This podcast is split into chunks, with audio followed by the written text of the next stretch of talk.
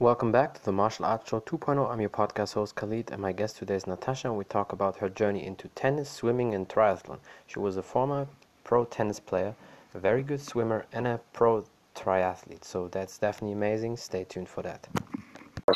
There we go. Yeah. Hello. How are you doing? Hope everything is good. Yeah. No, it's great. Thanks for having me.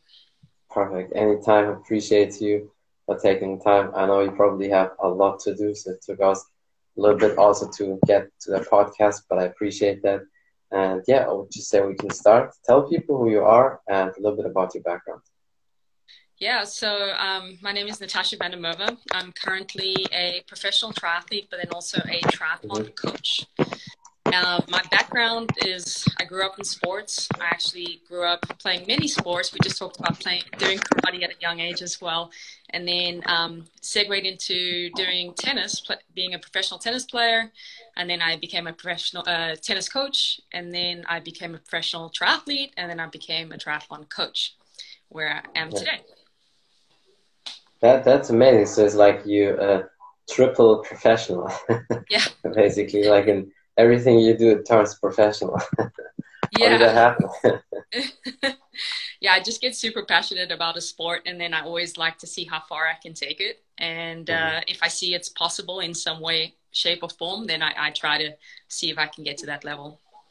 That's amazing. And before we go in all these details and your whole uh, journey, um, how did you get into fitness and working out as a kid? Did you already start uh, playing sports, or did you start a little bit later?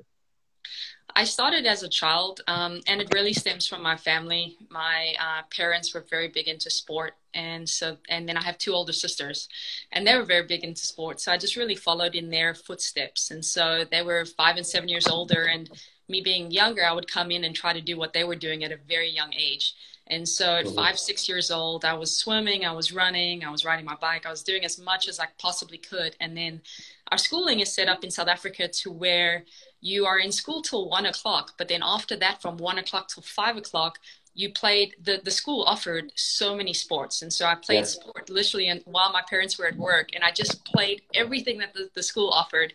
And then as soon as my mom would pick me up at five o'clock she would then take me to like a private lesson for swimming or for tennis. And she saw obviously potential in me. She saw i enjoyed it. And so we just kind of really she exposed me to as much help and coaching as possible at a very young age that's amazing, and your background is also very interesting because uh, from your name, obviously, it's it definitely it sounds Dutch. So I thought first of all maybe your family is from Holland or so, but now that you say from South Africa, they have a lot of Dutch influence there as well. And so you grew up uh, there and you were born there, and now uh, where do you live? Because it seems like you have a similar story to um, a bodybuilding legend a little bit. yeah.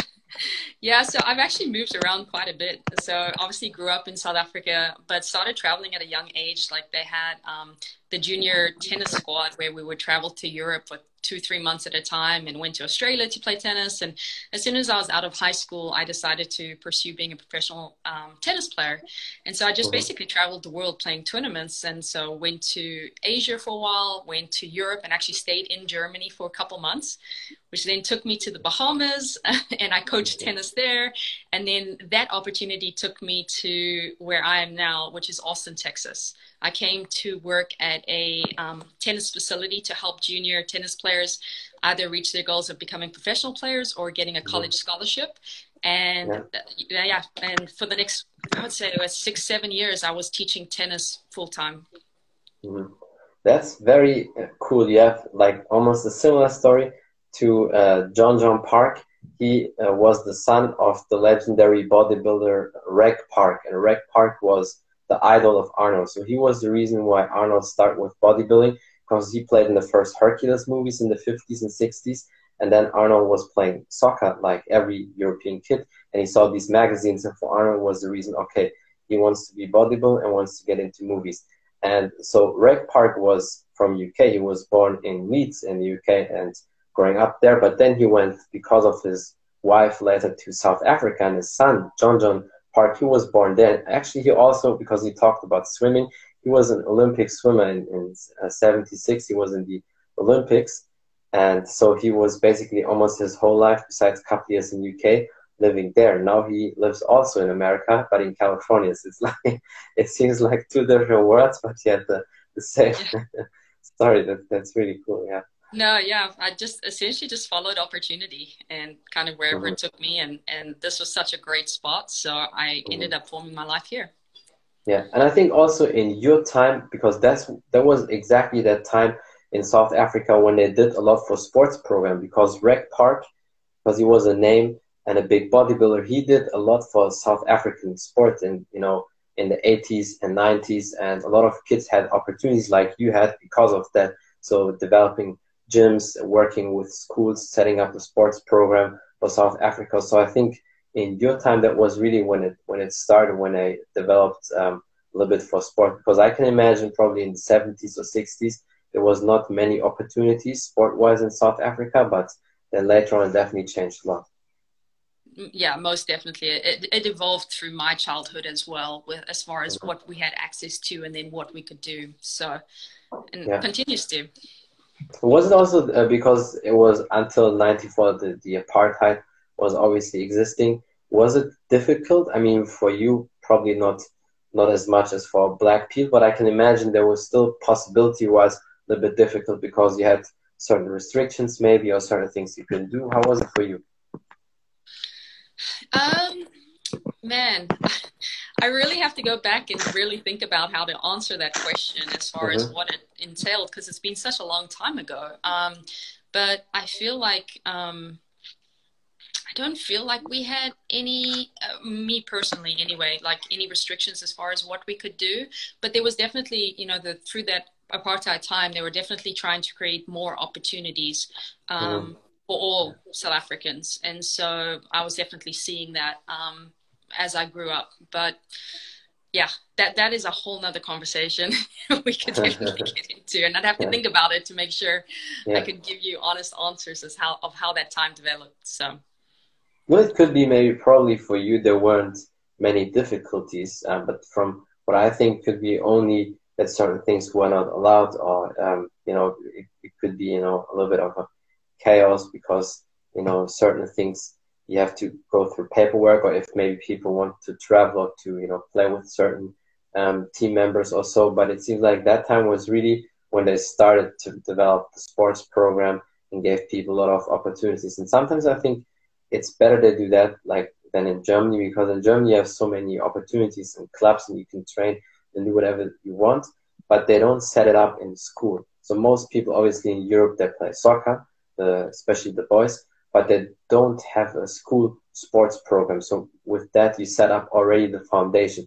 I think that's why it helped you also probably with your tennis and swimming, because if you already set up like little foundations, little schools where where the kids can play and can develop their skills to be better, you can help them even more to be in the Olympics or you know uh, be in world uh, tournaments yeah absolutely and that's what i see is different here in the states as well whereas almost if you wanted to there are some school sports but if you wanted to take it to the next level you see kids joining separate teams outside of school and that's yeah. just not the case in south africa at all like we did mm-hmm. everything mm-hmm. through the school because there was so much support and opportunity so yeah yeah and germany is a lot obviously focused on soccer so they have a lot of little soccer academies and facilities so when, when they have the u teams up from uh, nine years old up to 23 and then every year they, they see how good people are and then they maybe divide them and put them in different teams. And from 18 on you can look if somebody can make it to the pros.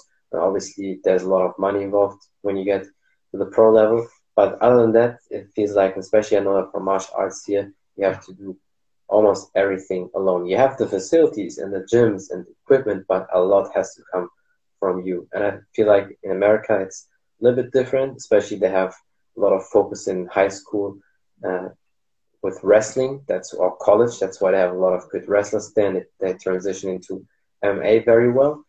But other than that, it's definitely a difference between the European system and here. Yeah, right.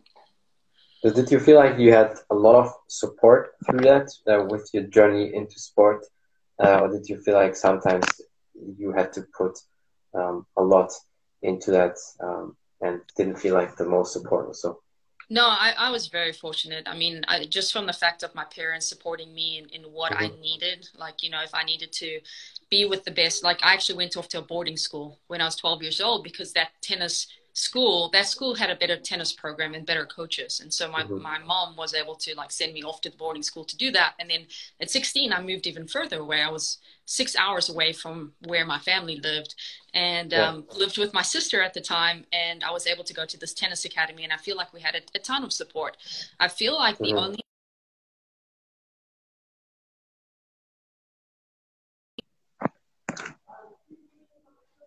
tennis tournaments. They yeah. weren't ten, they weren't a, ten of, a ton of tennis tournaments in South Africa. We always had to mm-hmm. travel, and you know it's a 10, 12 hour flight to Europe yeah. or you know 18, 20 to Australia to even compete. And I think if anything, then being in Europe, mm-hmm. being able to have access to all those tournaments. Yeah. yeah, that's very interesting because from the things I understand, South Africa is probably not the biggest tennis nation, right? So it's not like in, in, Australia, maybe, or in other European countries where they put a lot of focus on there. Um, so, what is the besides soccer the biggest sport there from from your understanding when or when you were witnessing that? Yeah, I think that's evolved, but I mean the biggest support uh, sports in South Africa are rugby and cricket. Mm-hmm. Um, yeah. As far as where you see South Africans perform at the Olympic level sports, swimming, we had a really amazing swim program for a while, and you see yeah. good swimmers coming through. Um, some athletics, but not a ton. Um, but yeah, I mean, I would say the two biggest sports in South Africa are, are cricket and rugby. Mm-hmm.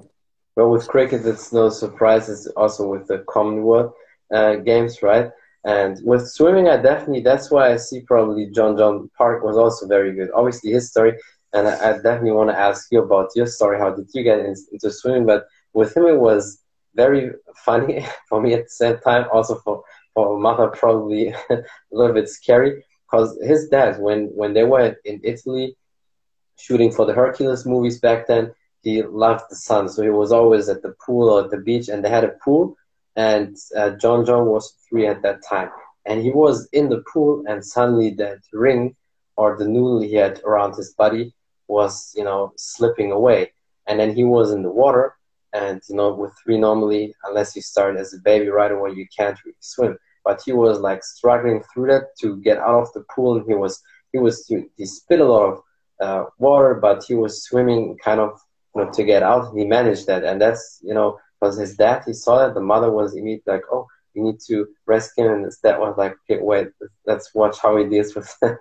And then when he came out um, his dad grabbed him obviously then but then he saw okay he has a lot of talent for swimming. Let's put him into swimming um, so did you have a similar story like that?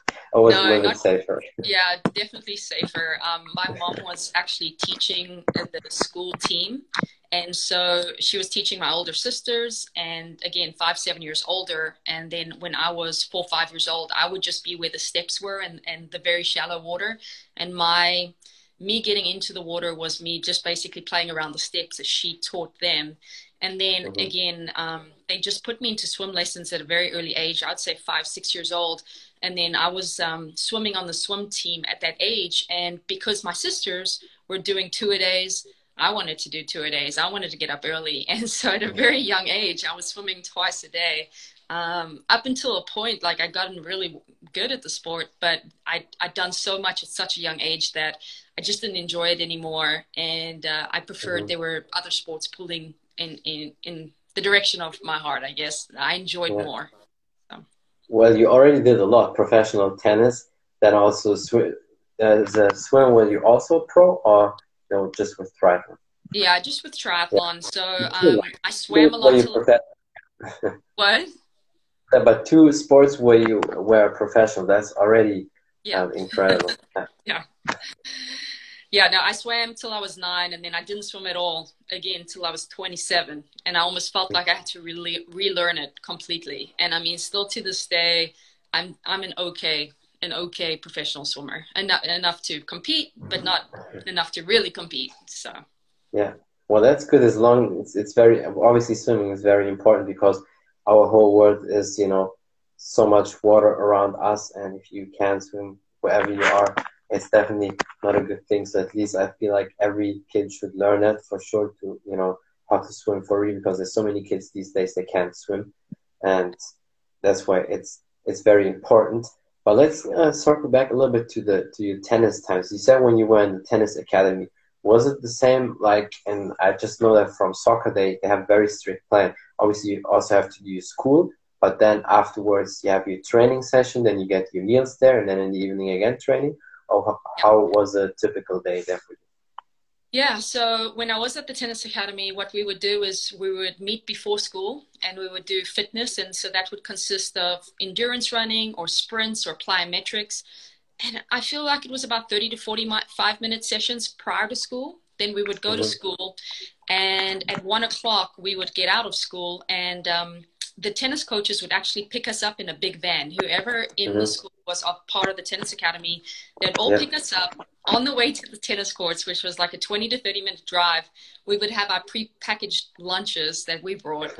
and um, so I would eat that. And then we would be on the tennis courts literally from like two o'clock until five five thirty, and it would consist of like specific drills that they take us through, and then match play, and then at the end of all of that, we would do fitness again, and so it would be like court sprints or endurance yeah. running or you know uh, plyometrics again, as that's such a big part of tennis, that explosive movement, and yeah, so I mean from that young age, I was training full five hours a day, you know, and there were some parts we were also getting into the gym to do um, weights mm-hmm. for injury prevention and just explosive yeah. movements again as well.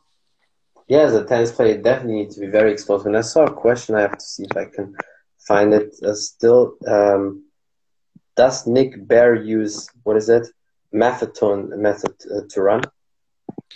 I don't yeah, know. So, you probably yeah, know so. Maffetone method is just um, it's how to train aerobically. And so the, the guidance i give on that is you know if we're trying to increase our mileage um, if we are able to obtain the same physical gains the same fitness gains by running easier without having the adrenal stress on our bodies, without having the tendon joint, ligament joint issues from added force by running too fast, well, why mm-hmm. would you run faster? And so we had to yeah. cap him at a certain extent. And we started the Maffetone method, which is 180 minus your age. And we would say just stay underneath that heart rate because that would slow him enough to be in that range to make the gains without the added stress. Once we mm-hmm. did further testing on him, we switched more to a polarized method that's uh, um, created by Stephen Seiler was the first one to discuss that, as well as, you know, this Matt Fitzgerald 80-20. And what they did is they used um, specific metrics of their max heart rate.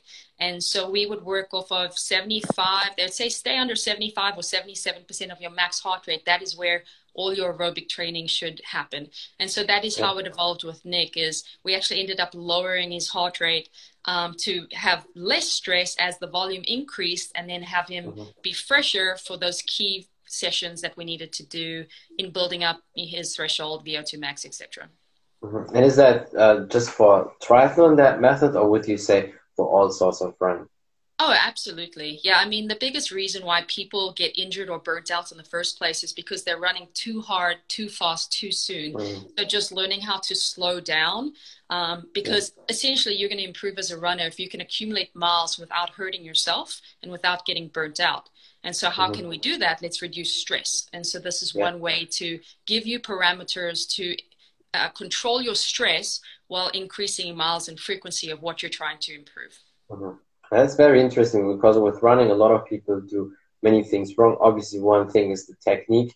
If you have bad running technique, and at the worst, if you have also maybe anterior pelvic, also that's why a lot of people have lower back issues, or when the, the knees are you know collapsing inside, then your hips hurt or your feet, all these things. So I think you definitely have to pay attention to that. So mobility work is very important. I know a lot of people like to skip on that, but stretching and mobility is also very important. And yes, let, let's dive a little bit into triathlon. How did you get into that, and then also becoming a professional there? It, it's definitely not easy, and it's it's hard work. I remember I had a teacher back then in my school. He also did uh, triathlons and also um, jiu-jitsu, and he told us always when he was running, he had some you know energy cakes, also something always also to eat because it's definitely you need that as well. So yeah, how did you get into that? And tell us a little bit about your training and everything. Yeah, I mean, so honestly, the journey was I was coaching a lot of tennis at the time, but I was nothing, not doing anything for myself, and I'd missed mm-hmm. that competitive edge. And so I actually started running first, and I did what everyone does. You get so excited about it. Again, you run too fast too soon. I had no guidance on it, and I got injured. And mm-hmm. then that stopped, and someone said, "Well, you should do triathlon. You know, doing three different sports and mixing it up, a it's going to keep it fun, but also it's going to most likely reduce the impact to uh, reduce injury rate.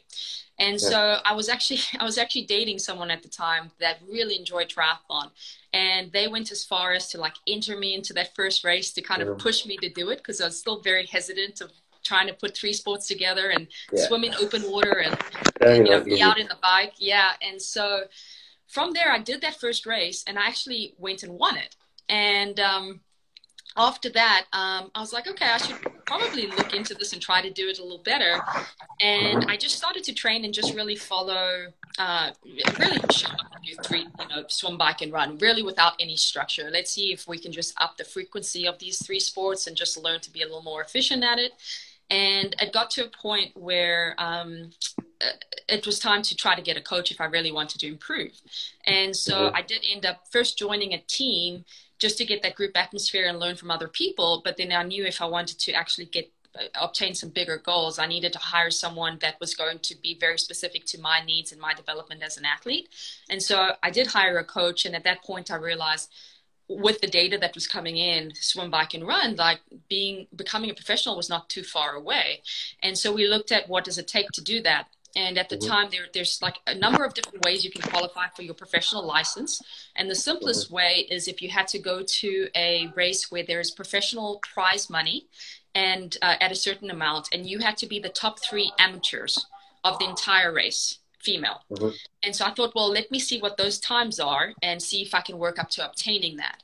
And so, yeah, within the coaching, the plan, which basically fast tracked my progression, um, I was able to get to the level of being as fast to be able to get my pro card. I came third at a Kansas 70.3, which was a, a race that qualified me. Amazing. And then I just immediately took my pro card at that point. Wow, that's really cool. How many years are you a pro now in triathlon? Uh, it's gonna be 12, 12, 13 years, a long time. Wow.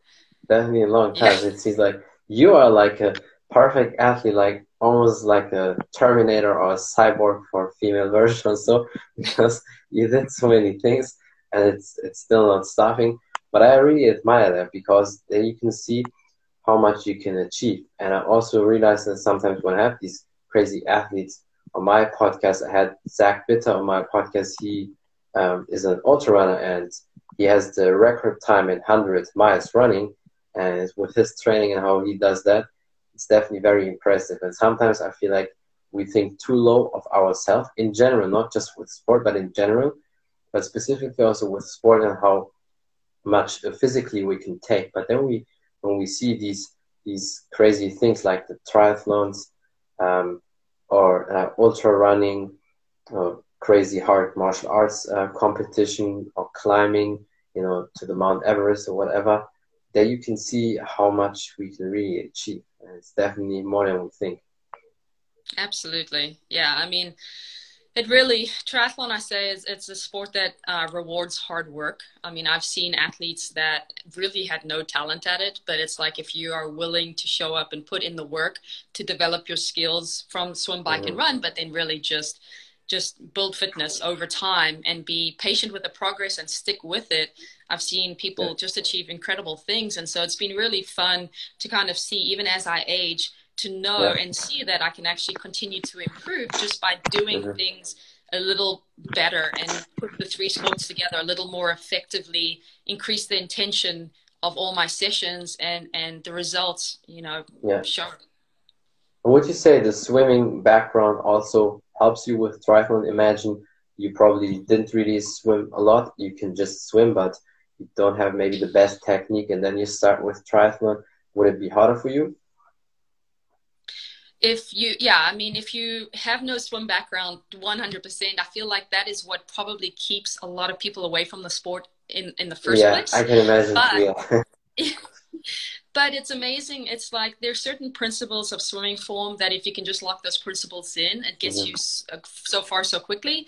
And so I would recommend if anyone is wanting to get into the sport and swimming is not their thing, just invest in a couple swim lessons. Understand yeah. what your body is supposed to do, and then mm-hmm. get in the water and do it. You know, there's one yeah. thing to learn how to control your body movements on land now to do it in water where 90% of your weight is displaced it's a whole nother beast but yeah. if you again can understand it and then being able to put it to practice as frequently as possible you can change and train your body to be able to swim really mm-hmm. well and would you say um, you need to find your own swimming technique and also is the rule how you have to swim what type of technique or it depends on on your style what you like no, I think I think there's general guidelines as far as water strips, yeah. swim swim strokes is supposed to look like. Yeah, um, but it's not like you want to do butterfly and somebody else wants to do different style. So it's not like that. Okay yeah yeah yeah in in in uh, the fastest and the most efficient way to get through open water is is freestyle because yeah. again while another stroke may be faster you have to look at hey i have to sight where i'm going to go so mm-hmm. you want to be on your stomach number one and number two breaststroke is slower than freestyle um, yeah. Butterfly, you know, butterfly takes a lot of energy. I mean, it may some people may be able to do that faster, but I mean, you're going to expend yeah. so much more energy trying to do that than freestyle. Yeah. So it's like how can I be efficient, use the least amount of energy to get from A to B as pos- quickly as possible, and then be ready mm-hmm. to, to bike? Yeah. And how do you train for a triathlon? Because I feel like that's a very interesting question for many people, and probably a lot of people would break the head of that because you have to prepare for three sports right. and, and, then uh, putting the whole package in one, and obviously still doing your strength and conditioning training right. because you still want to have strength and you want to prevent against injury. So how do you schedule all that and what does the triathlon training look like especially for a pro like you yeah and so look training is going to evolve from if you're just trying to get started into the sport to a professional where it's more like okay what are the needs for the event and then but where am i going to be able to exceed against the, those that i'm competing against right?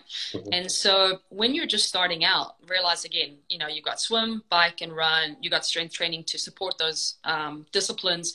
And so it's really just trying to build up frequency across the board in those sports. And so you have to look at your week and really just say where can I get to the pool? Where do I have time to bike? Where do I have time to run? And just try to piece together a flow mm-hmm. of training that you can do week in, week out. That's really all, all you have to start. And so that's how we yeah. program workouts for our athletes is mm-hmm. the week structure looks the yeah. same every single week they know that they're going to do swim and then follow that up with mobility. And there's a reason for that you know usually saturday sunday is a big volume weekend where we're cycling we're running because they have more time to do that they're not working. So mm-hmm. monday you have to look at okay we've built all the stress up from the weekend. We want to give our legs a rest. We want to be able to adapt from the weekend. Then let's swim on monday do some mobility movement to get ready for the rest of the week. And so if you mm-hmm. figure okay that's monday how can i fit that in each week consistently, that's what that looks like. After that, again, yeah. you say, okay, where what does the sport entail? Biking and running, and so um, fitting in, you know, a frequency of bike workouts. And so typically we bike and do a run off because you have to learn how to run off the bike. You know, that's one component. And we do that on Tuesday. And then again, we're trying to say, okay, what's the other area do we need to work on? Is it, do we need to swim again because we need to improve our form? And again, swimming impacts the biking and running because we do it first. So mm-hmm. we'll add in swim again. Uh, but yeah. again, it's like you piece it all together to where you can do it consistently week in, week out. And then you have to look and ask yourself, okay, where do I really need to improve to be able to compete? So strengths versus weaknesses. Um, and then it just evolves from there to the point where professional triathletes typically do all three sports almost every single day. Okay. Yeah. So because again, the crossover effect of the solid, the big foundational aspect, or the aerobic aspect of the sport, is built off of volume and frequency of all three disciplines. Mm. So I can imagine you probably train like two or three hours sometimes a day because that's I remember what uh, one of the teachers in our school did back then. Like you said, exactly. If possible, all three in one day. Sometimes, obviously, if you can't, and, or if, if you need to prioritize on certain sport, certain technique, you do different. But that's how he did it And uh, what is again for the people who don't know that is the exact distance you have to swim and to bike. Obviously, with running, it's a marathon distance, but what is the distance for swimming and biking? So you have to know in triathlon there are different distances of races, mm-hmm. and so when someone starts, the the shortest distance you can do it's it's typically a three to four hundred meter swim an eight mm. to 10 mile bike, and then they run two miles off, and that's called a super sprint. And then the races okay. go up to a sprint, which lengthens out a little bit to an Olympic distance, which they do in the Olympic Games. And so that's, yeah. a, you know, 25K bike, 10K, 10K run, 1500 meter swim. And then the Ironman, which is what I was doing, is yeah. 2.4 mile swim. you've then bike 112 miles, and then you run a marathon. And so yeah. that is pretty much an all day thing. I think the average time they say of people doing it is like 12 to 13 hours, but then the mm-hmm. cutoff time is 17 hours. So you have folks yeah. just wanting to do it and they're out there for 17 hours um, yeah. exercising. Yeah, that's, that's crazy. So, but I can definitely see you probably Champions League level. So you try to optimize and be as good as possible because I can see that in your eyes. You have that uh, competition look. she definitely probably would not accept being too average. yeah, yeah, no, definitely. I, I, I, feel like if you're gonna get up and do something, you do it right. Like there's no reason not to yeah. try to be the best you can at something. So. Yeah, no, definitely. And how do you uh, eat? Because that's also very important. I mean, obviously you burn a lot, so you can definitely eat more than other people. And sometimes I feel that's at least what Zach told me, the ultra runner that sometimes because he has so many calories to eat that he can also fit in a pizza also because sometimes it's necessary because it's too many calories open so how do you manage all that yeah I, I just ask myself what are the demands of the day and how am i going to mm-hmm. fuel myself to meet those demands to be able to train fuel for performance recover and then be able yeah. to do it again the next day and so you know, typically a triathlete, we're going to get up and we're going to do a, a, key session first thing in the morning. And so mm-hmm. getting in carbohydrates is your main source of fuel, but then looking at the workout and saying, is this a very hard workout? What is the length of the workout? Easier workout. And then you fuel accordingly. You know, maybe you don't have to take in as many calories, as many sugars. If it's just an easy aerobic, you know, 30 to 45 mm-hmm. minute run as compared to like an hour and a half, very intense bike, which you're burning through sugars and carbohydrates like crazy. So, you know, yeah. I'm looking at fuel this workout, fuel during the workout because if I'm going to fuel during, not only am I going to perform better, but I'm going to recover quicker so that I can train again later in the day. And um, mm-hmm. as soon as the workout is done, that's typically like breakfast. I'm, I'm looking at again, how can I recover? What do I need? Do I need protein, carbohydrate, fat to recover from the session? What fits what sits really well on my stomach because again i'm going to have to train again later so i'm always looking at like the nutrient density but then the quality of the foods and, and how i react to it and mm-hmm. then the process just continues in the sense that i'm training three hours later then i'm like i got to fuel the session so like you're fueling yeah. before if you need to mm-hmm. fueling during recover and then i'm just tying breakfast lunch dinner typically to the recovery part of the training. So, like, yeah. you know, the, the proteins and the carbohydrate will uh, uh, help and establish the adaptation that I'm trying to require, but then the mm-hmm. recovery mm-hmm. for the next day's session. Um, yeah. I feel like I eat like all day, like nine, ten times a day when I'm training, following this model. yeah. like, I can't, I can't eat so much that I'm going to be too full to to train. So it's just like this constant, like, topping off of the tank to just feel yeah, good at all times. Less amount of you know on the plate, but definitely many portions. I feel like that's with with all the um, athletes who work out a lot. Or if you're not a big eater, that's also a thing what people need to know. In whatever sport or whatever they do or how they train, some people can eat big. They can fit in one meal 3,000 calories. I can't. I know many people can. Even Arnold was not a big eater. People obviously think because he was big but he said because he was not a big eater, he was eating five meals a day, while the other bodybuilders maybe were eating three meals. So that's also a thing what, what we have to understand how our body works and if we eat, if we need to eat maybe more, like you said, with the nine to ten meals, but it's maybe less amount on the plate, but it uh, fits then. And uh, obviously, the, I feel like the way you train, you definitely have to um, optimize as much as possible. So you, you can't really cheat because if you um, don't take care of the nutrition, you will get the effect very quick, uh, quicker than other people when they work out. Absolutely. I actually feel like triathlon was the sport that really makes you dial it in because you mm-hmm. cannot train to yeah. the level of we're training and the volume of training without like yeah. perfecting every part yeah. of your life because how much you sleep you know what you're doing in between mm-hmm. sessions it all matters but for sure nutrition i know for myself like i went through a stage where i was like just trying to lean down and um, just to be lighter when i ran and you know, I didn't have energy for the session, so I ended up failing most of my sessions. I ended up getting injury a lot, injured a lot of the times yeah. because of that. Um, and uh, yeah, just, just uh, what's funny, my body ended up being so inflamed because of all the stress and not fueling it properly that I was actually um, had worse body composition than when I'm eating a ton. And so when mm-hmm. I'm training and I'm fueling 3,000, 4,000 calories a day, I end up actually being way leaner than if I'm trying mm-hmm. to like cut calories here and there, yeah. trying to obtain leanness versus looking at it from a performance standpoint. And there's one question I can see if I can still yeah. find it because it goes up. Uh, is it normal for HR to jump uh, a little bit, going from aero to uh, sitting up uh, position? Yeah, no, it is. Um, and, and I have it differently to where some athletes will be more mm-hmm. efficient sitting up and then they get back down into the aero and, and essentially it, it, comes down to efficiency and they're, they're less efficient in aero because they don't practice it as much and that's where their heart rate shoots up so it mm-hmm. really mm-hmm. comes down to like what is the most comfortable position for you you'll be able to bring your heart rate down and then honestly yeah. something that I've, I've coached athletes to do is just you know breathing control obviously breathing helps in so many ways important and yeah. so if you're looking to bring your heart rate down, I just have athletes focus on their breathing and whatever position you're in, it should drop that heart rate. And so if you're mm-hmm. seeing that happen, immediately go into breathing exercises yeah. and um, it should help that.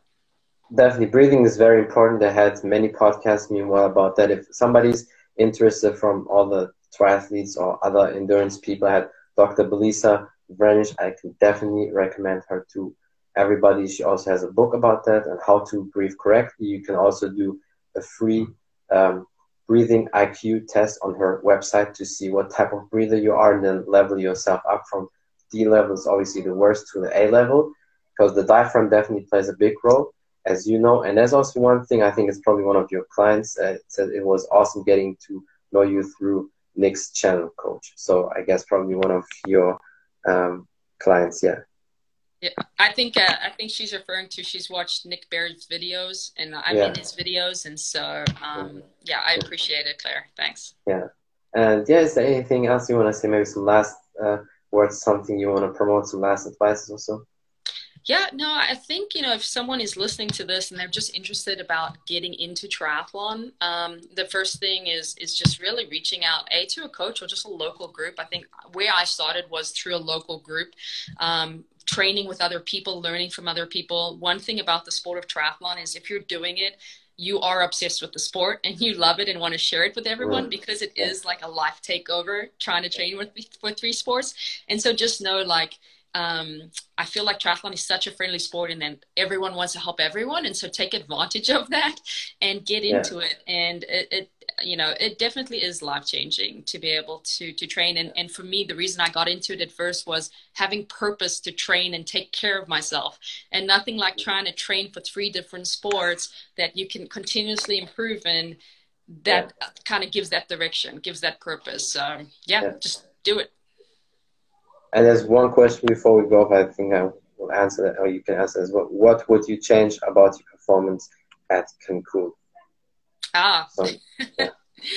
so I had not trained very much going into that race. Um, so I did not. I was not very aggressive in the swim. I, I, actually I was in the front line and I let all the other pro women just go ahead. And so we had like the sprint into the the water and and typically yeah. I would do that. I would sprint to try to get on feet and try to hold on to a draft. And I just didn't do that just because I don't have the fitness to do it. Um, yeah in hindsight would I have changed that maybe um, and then on the bike um, my handlebars came off so there were these bumps in mm. the road and um, yeah. when you're traveling you have to take your bike apart and you have to put your yeah, bike yeah. back together hope that everything stays as it should and so i was actually having a really great bike ride up until i think it was about 20 miles into the bike and i hit one of the bumps like 30 miles per hour and my mm. handlebars came off and luckily i didn't crash but then i had to oh. find oh. and seek out a um, a mechanic to help me Yeah. put the handlebars back on because I didn't have a tool. And so, yeah, I mean, if there's anything I could go back and say is, oh, I wish I'd checked, like double checked my bike to make sure everything Mm. bolts had tightened down, etc. Um, and then from that, you know, like w- once I was stuck on the side of the road for a good amount of time, I just kind of mailed it in. I didn't race after that. I just like rode like sitting up, very easy. Finished the day. I ran like probably at a marathon to easy run pace. And I think if I Yeah. had done it again, I would have tried to get back in the race and still like Yeah. push to my level. Yeah. But for that race, it was me about that. It was more about supporting Nick and that experience than my race. And so I think when that happened, I was like, you know what, let's just get into the coach mindset and just support him and forget about what I'm doing and, and the suffering that uh, comes with racing in 90 degree weather. I think I kind of bailed out on, I was like, Yeah. I'm just going to take it easy. I can't win. I can't get on the podium. So, so why mm-hmm. suffer? So, Yeah. Well, you def you definitely have a savage mentality. That's that's for sure. You know, because of all these circumstances, you know, that something happens with your bike or maybe your shoes or something with your outfit. That is one reason why I would not go into triathlon because I hate if I have to rely on a circumstance. I uh, so I just want to do things I can control. And with martial arts, you know, there's no excuse. Sure, there could be something with the gloves, but it's very uh, rarely that some unless somebody cuts them off. Also, but that's I mean it's it's amazing. But I would be so angry if something would happen with the bike also because it's not even your fault. So that's crazy. But definitely big respect for all the achievements um, you have so far, and it's definitely crazy. I appreciate you a lot for your time. Thank you so much, and I we hope Thanks. we can do it again because it's so interesting. I appreciate it. Thanks for the time Anytime. and great to chat to you. Okay. yeah, uh, have a great day, everybody. Until next time, bye. Thanks. Bye. That's it from the Martial Arts Show 2.0. I'm your podcast host Khalid, and my guest today was Natasha, and we talked about her journey into tennis, swimming, and triathlon. Thank you for watching. Thank you for listening. Don't forget to follow her on Instagram. Follow me on Instagram as well. If you want to know more about the podcast, just on all available audio platforms uh, such as Spotify and iTunes, just type in the Martial Arts Show 2.0 and you will find me there. Thank you for support. Until next time, bye everybody.